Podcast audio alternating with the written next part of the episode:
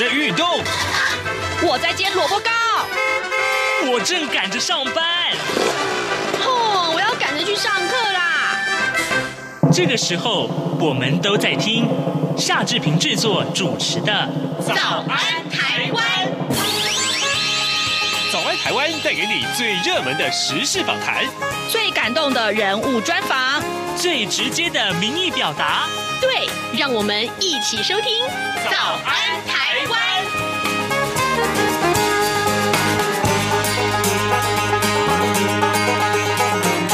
早安，台湾！我是夏志平。今天是二零二一年的十二月二号，星期四，礼拜四。我们要进行的单元是刘碧荣时间。待会儿呢，志平要为您连线东吴大学政治系刘碧荣教授。我们请刘老师为我们解说最重要的新闻外电呢。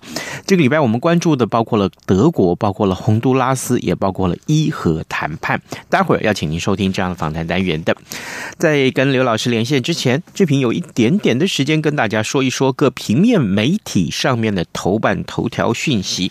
首先，我们看到是《自由时报》，《自由时报》上面关切的是，呃，安倍晋三这位日本前首相的谈话。呃，安倍晋三昨天强调说，面对中国的威胁啊，呃，日本没有办法容许对台湾武力侵犯的事态。日本与台湾需要共同努力，并且加强自身实力，同时必须反复不断明确的向中国。传达这样的讯息，什么样讯息呢？他提到就是台湾有事等同于日本日美同盟有事，这项认知，习习近平主席呢绝对不能误判，两岸关系只能以和平方式来解决。这是我们看到《自由时报》为大家所关注的话题。另外，《自由时报》的头版啊，还有包括《联合报》跟《中国时报》的头版头条，其实我们看到，通通都是最关注的这一则。呃，这个社会事件就是，呃，民进党籍的立法委员高嘉呃高嘉瑜啊，啊、他呢，呃，昨天召开了记者会，还原了他遭到这个暴力对待的这个恐怖的夜晚。他说，呃，联合报的标题上面说，打到天亮啊，嘴巴都是血啊。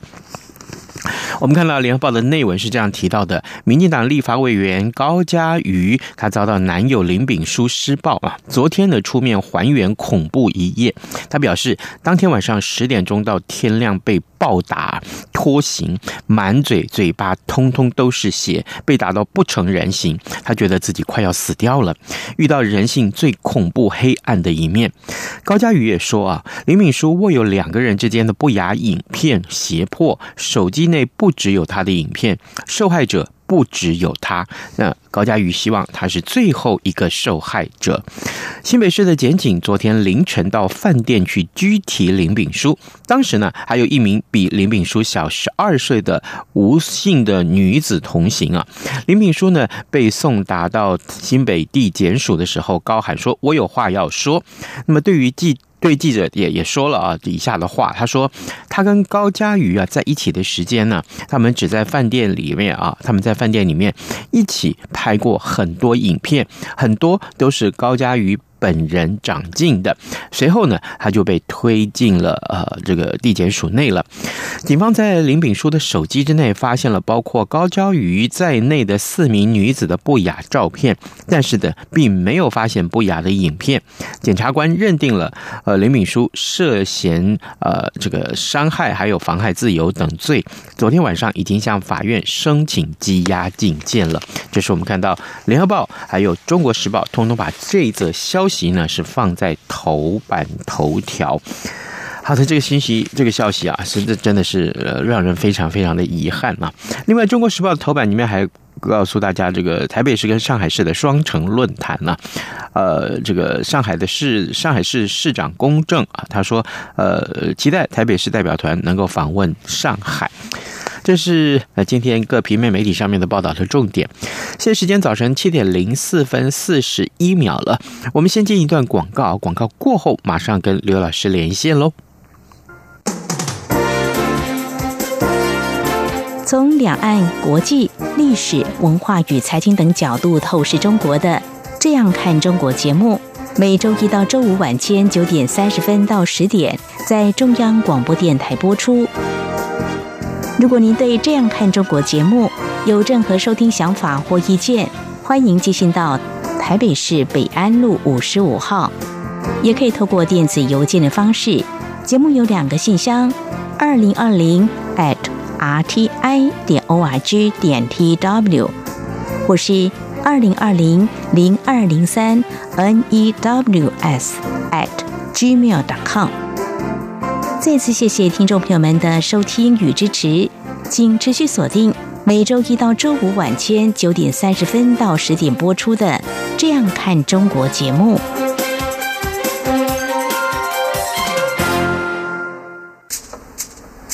早安，台湾，你正吃着什么样的早餐？吐司加火腿蛋，咬一口，然后收听中央广播电台。早安，台湾，刘碧荣时间。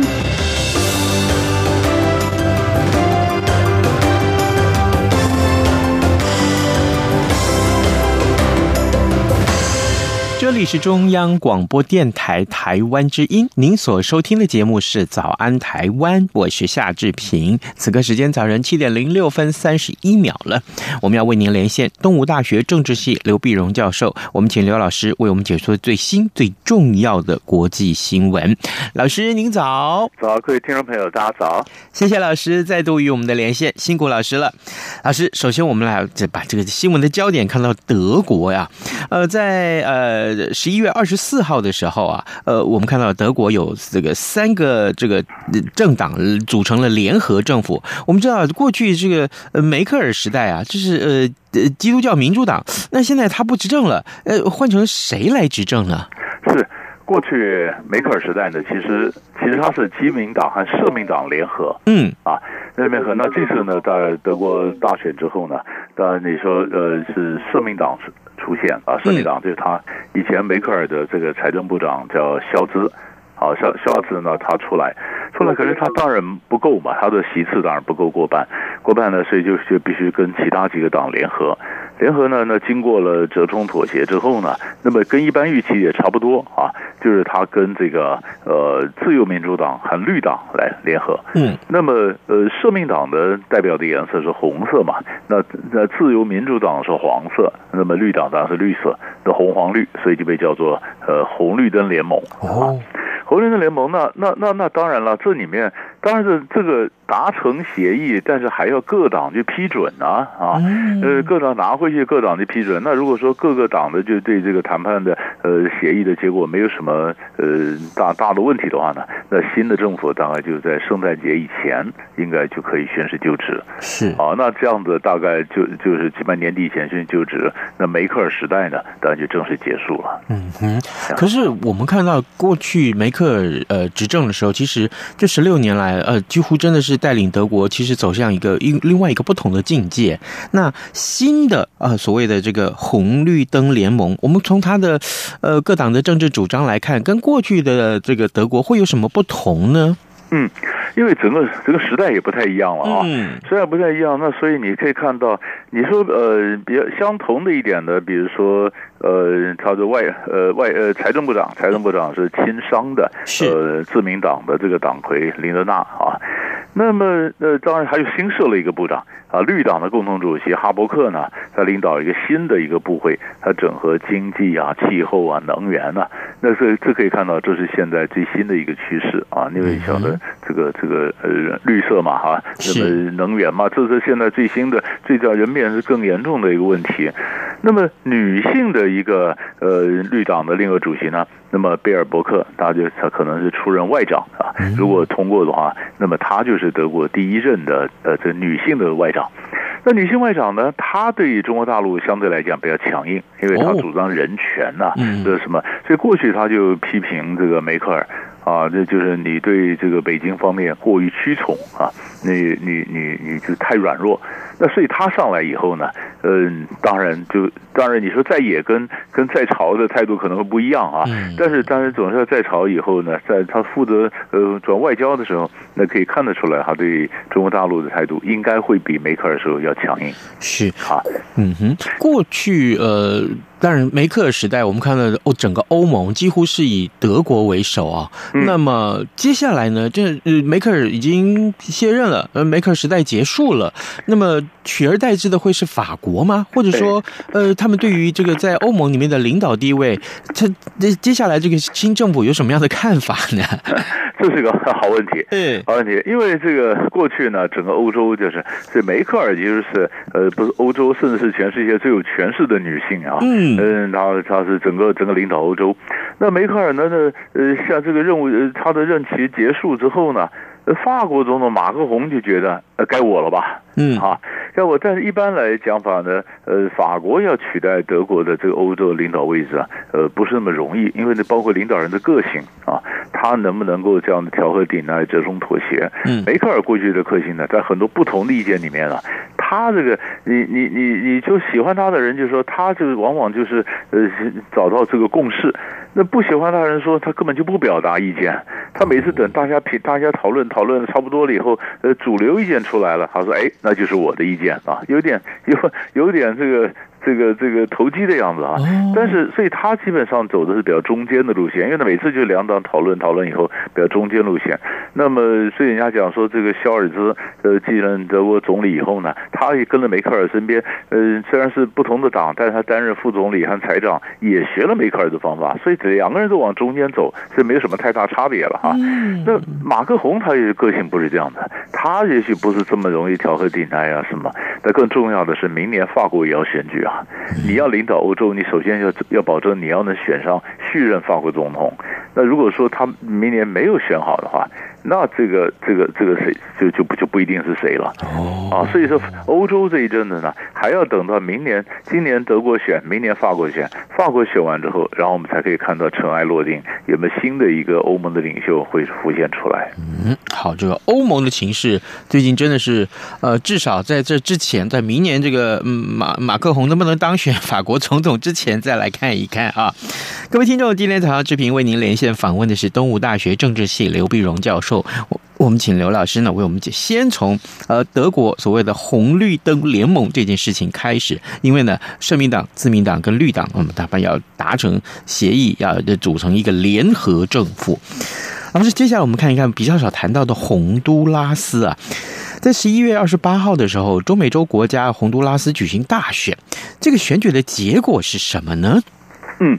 因为洪都拉斯呢，就是最近啊，这个中南美的这些一些新闻，一些中美洲这一带，呃，这这个 选举的新闻或出事的新闻呢，都是我们的邦交国，诶啊，呃，所以所以我们就算是地理上、心理上觉得比较远啊，可是还是必须要关切啊。嗯，但是但是洪都拉斯大选是这样的，他二十八号进行选举的时候呢，就左派的候选人啊，就前总统塞拉雅的妻子秀马拉卡斯楚，那么获胜。啊，他他的就领先，击败了右派的执政党国家党的候选人呢。那么阿斯夫拉，嗯哼，啊，那秀马拉是这样的，他秀马拉他六十二岁，他是这叫自由重建党啊。这个重建党呢，他是过去在之前的十二年都是保守派统治，这上来的左派的上来，等于为保守派统治画下了句点啊。那么他的。他的先生呢，就是是我们叫塞拉雅的太太嘛。他先生以前是是被是前总统啊，就这十十二年前他是被政变推翻，二零零九年被政变推翻的。嗯，推翻他当时为什么他也非常这个专制独裁啊？他的效法这个呃委这个委内瑞拉的查韦兹啊，他准备要修宪，修宪让自己可以连选连任，连续连任。然后所以所以很多人都就就就坐了位置不想下来了，所以后来就被正面就被正面推翻了。推翻了，那结果小小马哈就就就上来，上来呢就担心啊，这个选后会不会造成不安呢啊？嗯，所以从美国角度来看，因为上一次大选的时候呢，很戏剧性的，二零一七年大选的时候，当时总统呢赫南德兹啊，他是选第二任。第二任计票的时候呢，呃，票数落后。可是这边选委会呢，算票算一半，忽然终止了停这个计票。嗯，就说呃技术问题，什么停电啊，电脑宕机了，反正总有的理由，终止了三十六个钟头。三十六个钟头完了以后呢，哎，重新开始计票的时候呢，哎，赫南德兹票数就领先了。哇！那这个这明显是个坐票嘛啊！呃，这么领先，领先在选后呢，哇，那洪都拉斯发生了几个礼拜的暴动啊，那么安全部队出动，二十二个人被安全部队击毙。然后大批人就开始逃啊，就开始说那是不行了，就开始往外跑。所以，所以根据美国这边估算呢，二零一七年以后啊，再来往外跑的人，这样有五十万人呢、啊。哇，五十万人的很多都跑美国。啊，美国人的非法移民就一大堆，一大堆，所以所以所以这是一个问题。所以你看前一阵子我们也讨论过尼加拉瓜、尼加拉尼加拉瓜的选举，尼加拉选举那个奥迪加左派的他也是有点压制反对派，他是四连任，四连任，所以他们的时候也是有前几年镇压的时候也是大批人往美国跑，嗯，是美国人的非法移民永远堵都堵不完啊。所以在这洪都拉斯选举之前，美国的这个呃主呃国务院主管拉丁美洲事务的官员就到了洪都拉斯，就告诉各三各各各党的候选人，哎，你们要尊重选举结果啊，啊，这结果。那么所以后来各党纷纷发表声明，说我们尊重选举结果啊。那么这这是这是第一个，那会不会会不会发生暴动呢？会不会怎么样的？第一个，那第二个从我们的角度来关心呢，左派的这个秀马拉卡斯楚呢？他虽然是这洪都拉斯是台湾的邦交国，嗯，中华民国邦交国，可是他说他要跟我们断交啊，他承认他承认中国大陆啊，在选之前，因为他左派嘛，他承认中国大陆，那么这样子一来的话，如果这样子，那不是邦交国又少了，我们又少了嘛，又少了，那结果那美国当然就告诉洪都拉斯说，你不要跟中华民国断交啊。啊，其实你看哈，表我我是我我的看法是，美国是说，当然我们有很多的中美洲的或者邦交国家呢，其实都是美国帮我们护着，这样子我们才有一些基本的一些外交的关系。比如那那有的时候美国也表示谅解，像比如说我们跟那个尼加拉瓜，那桑定政权根本是左派政权呐，但是他上来跟台湾的关系还是维持着，那美国说表示谅解，呃理解嘛，因为我们需要邦交国。那么那么这洪都拉斯本来是右派。右派现在左派上来跟我们断，呃，美国说你最好不要断啊。那这样子，那就表示美国是或者台湾是洪都拉斯，当然也也不会应该不会马上跟台湾断交。对。可是另外一个角度来看呢，美国真的是为台湾吗？其实我觉得他在赌中国大陆的势力啊。嗯。如果在美国的后院、美国的地盘，他都没有办法，呃，就影响到洪都拉斯的外交，而让北京的势力这样子进来。那美国的地盘简直被人家欺门踏户了嘛？嗯，所以美国也不能不能容忍。所以你说看起来是为台湾，我觉得一大部分还是为他自己嘛，为他自己去护着他的地盘。那我们刚好，如果他就是我们的利益跟他利益又重叠了，所以我们当然马上就发表电报，就祝贺这个这个这个秀马拉卡斯楚就恭贺他当选嘛，因为邦交国嘛。是，我们当然表示尊重他们人民选举的结果，对吧？是，希望两国继续保持良好的关系。呃，但秀马拉心里是怎么想，我们就不知道了。哎，这就很有趣了。对，这真的是恐怕接下来会非常非常值得大家一起来关注这件事情啊。是，老师，接下来我们看到这个长久以来我们最关心的这个话题啊，伊核谈判呐、啊。呃，最近呢，这个新一轮的谈判在维也纳展开。呃，我们可不可以请老师为我们带带大家看一看这个这个谈判？呃，到目前为止最新的进展是什么？还有它的影响又是什么呢？是。这个就就我们就要就要讲一下了，因为呃，叫拜登上来之后啊，他是觉得说以前奥巴马二零一五年跟伊朗签订的伊核协定，嗯，后来被川普二零一八年退出了，嗯，所以说拜登说这个稳定中情势，那我当然要要跟伊朗重新谈判嘛啊，嗯。这谈判那就今年呃，拜登上来以后，四月份呢，拜登就开始跟伊朗他们谈，谈了。当然你说，主要伊核协定不是美国一个国家谈了，它总共是伊朗是跟六个国家签的嘛。对。联合国五个常任理事国加上德国，所以就是五常加一六个。然后在欧盟当任主席啊，然后美那那美国现在回来要跟他一起谈。那谈呢，呃，谈了六个回合，谈六个回合，那双方呢都觉得好像有点进展啊。哎，后来伊朗就大选了。大选了新的保守派的这个莱西上来以后呢，他对于这伊核协定谈判没什么太大兴趣啊，那他就先搁下来了。搁下来了呢，他说他要跟主要是跟中国大陆啊、跟俄罗斯啊、跟这个区域国家的关系比较重要，那才是重点啊。美国呢，你老是不解除经济制裁，跟你谈也是白谈，没什么意义啊，不谈。但是呢，美国这边解读呢，其实他还有别的目的啊。你不谈是不谈，因为当你不谈的时候呢，你就没有一个国际协议来约束你的这个核子计划，嗯，所以他就拼命发展核武啊，拼命的，所以所以这个核计划是伊朗的这个呃早就突破了二零一五年的限制，所以所以他的突破，他其实你看原来五一零五年的这个限制呢。他是叫伊朗说，你今天要分啊，你和平的用途还是军事用途哈？嗯，那尽量要扩大中间的差距，就是有一天伊朗忽然忽然这个呃这露出真面目了，我的这个和平用途其实要做发展核武，那你从和平用途转到核武中间要多少时间？美国是要拉大拉长这个时间，你你你你，因为他不可能，伊朗不可能不发展，但是我要让你转的时候时间会拉长，在我们国际上好时间准备嘛。就伊朗这样新的政府，你把握的时间，赶快他提炼浓缩铀，浓缩铀的这个浓度啊不断加强，所以在这个礼拜一要谈判，上个礼拜五他宣布，我现在浓缩又到百分之六十的浓度了，武器级只要九十啊，那就很近了。人家讲说一个月就可以了，本来也许一年的时间，现在一个月就可以发展了啊。他这样发展以后，那你美国来谈嘛。那美国来谈那很糟糕了，那像不是回到二零一五年的协议啊？二零一五年协议老早被伊朗已经超越它的限制，你再回去旧的协议什么意思呢？那一切要重谈啊，啊，这个重谈就不会很快了，哇？所以，所以，所以这个那那美国美国本来想，好吧，那我改变策略，那不要真的谈完再解除制裁，我谈一部分我就解除一部分制裁，给伊朗一些诱因，以色列跳出来反对啊。意思就是说，你一谈一半你就解除制裁，你等于放行他就发展核武，那不干，我自己要处理这核武问题。天哪，以色列如果不听话，以色列要是对对伊朗发动什么攻击，那不局又乱掉了嘛？是是，所以有就就开始谈，但是一般来讲不是特别乐观，也不会谈得很快。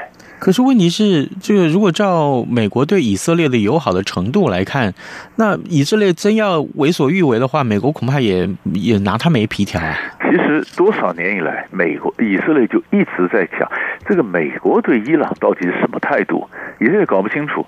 所以后来没有几次，美国在五角大厦里面抓到了一个间一些间谍，是以色列间谍啊。对。对吧？以色列也有也有在这个美国的这电脑里面就藏了什么东西，想要想要想要想要侦测到美国它下一步的伊朗政策是什么啊？所以这个，而且现在以色列不见得完全都听美国的，嗯呃，所以这个就就就不晓，所以这中间就就很就很有意思了。看看他，那如果说没谈成，美国要怎么做？你想，那我们要讲六国嘛？那中国大陆跟俄罗斯又是什么态度呢？嗯，万一谈了一部分，那中国大陆和俄罗斯他比较亲伊朗的啊。呃，那北京也去说，哎，伊朗已经达成一部分了，我们是不是解除一些制裁啊？呃，那这这这就那美国又要又跟这个美中俄三国的关系，呃，也也扯进来了。好，呃，老师，我们最后还有一点点时间，我们来看看那个呃，中国在非洲啊。过去我们只要谈到中国跟非洲的关系，您总是告诉我们说，其实中国在非洲的经营啊，呃，且深啊，且远啊，且久啊。呃，现在又有了一个呃中非合作论坛会议，这是第八届的部长会议了。老师，我想请您来告诉我们。那么，当然。呃，在这个会议之下，我们看到未来的中国跟非洲的关系是如何？是，尤其现在呢，有我们有看到那个呃，习近平在礼拜一晚上，就二十九号晚上啊，嗯，然后就参加了这个中非合作论坛的这第八届部长会议的视讯嘛啊，呃，参加开幕式并且发表了主旨演讲。那这个你如果在对照之前呢，啊，就是一个多礼拜以前，美国国务卿布林肯也到了非洲去了一趟啊，啊，呃，就是肯亚、奈及利亚啊、塞内加尔了。也在也在讲说，等于是提前去布局。美国也开始提出啊，我要提供援助作为基础建设哈。美国真是比较晚啊，他这个要比上中国是比不上的啊。你看中国大陆这次习近平讲的，他当然讲说，他有有他有一个叫做中非合作二零三五愿景。愿景的三年规划提出九项工程，我们有先，我们不必把一个一个讲的工程，我们光是提几个东西来看，嗯，比如说我们在讲到中国大陆疫苗外交，嗯，哎，他这是向非非洲在提供十亿剂的疫苗啊，哇哦，六亿会无偿援助，四亿是中方企业跟有关非洲国家联合生产，啊，他还要派遣一千五百名医疗队员和公共卫生专家，因为非洲很大，那中国去经营非洲，那非洲比如说中国说那非洲是我管的嘛，哈。嗯，那我当保姆嘛？那既然人家有个问题，那我要要要要要要派人去啊！哈，他一个十亿剂疫苗，另外呢，他要进说贸易，然后就对对非洲产品用开开一个绿色通道，未来三年从非洲要进口达三千亿美元的这个货品，啊，提供一百亿美元的融资的额度，啊啊，各种自由贸易区也就也就算了。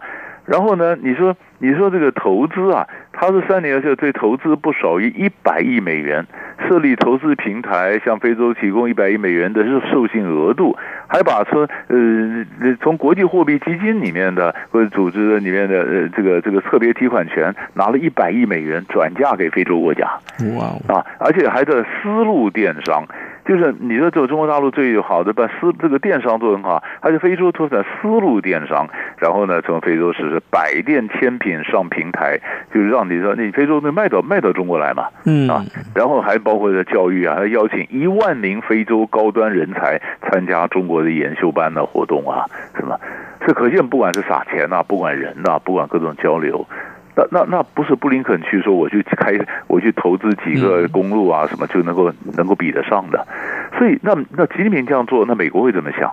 那而且法国会怎么想？法国以前一直认为说非洲是他的势力范围啊，中国人现在对法国来讲是亲门踏户啊，那那法国也开始撒钱嘛。呃，就是如果说大家都来的话，所以可以预见在未来三年呢，如果大家都觉得非洲很重要。也是加强对非洲外交的力度，那可以把非洲的这个经济应该是可以拉起来。但是首先必须先把这个疫苗问题先解决，要不然疫情一来的话，非洲首当其冲，这也蛮严重的。嗯，所以老师您刚刚的介绍，真的中国对这个至少对非洲的这个经营是这么的用力啊，这个力道非又非常的强。那我看这个法国跟美国恐怕接下来要很伤脑筋了啊，很伤脑筋，因为这已经变成中国第二大陆了。大大批的中国人都在都在非洲啊，嗯，所以这是一个一个新一个一个情势，本来就已经从毛泽东时代就开始经营非洲，是，然后然后从现在多少年的这样下来。呃，现在你看，这习近平这次说中国向国力强了，又撒了多少钱下去？嗯，呃，这这个这个真的西方要抗衡，真的是比较难呢。是的，各位听众，今天早上志平为您连线访问的是东吴大学政治系刘碧荣教授。每个礼拜四，我们都跟老老老师连线了，一块请老老师呢来为我们来聊一聊重要的新闻啊。今天我们老师为我们分享的重要的国际要闻呢，包括德国的内政，包括了洪都拉斯大选，还有是伊核谈判跟中国跟非。非洲之间的关系，我们也非常谢谢老师今天的分享。老师，谢谢您，谢谢，谢谢。有人形容二零二零年是台湾的 Parkes 元年，使用手机可随时随地收听的形式，滋养了听觉，丰富了视野。而你也加入了 Parkes 的行列了吗？央广新闻部制播的众多精彩节目，陆续在各大 Parkes 平台上架。包括早安台湾、两岸 ING、这样看中国、张振林时间、蔡明芳时间，还有这样看香港、舍之岂能藏乎？想跟你聊聊天，以及港式大排档节目，通通随点随听。透过 Sound 声浪平台搜寻央广节目名称，就可以收听到精彩的央广新闻节目。快拿起手机，让我们在 Podcast 平台相见。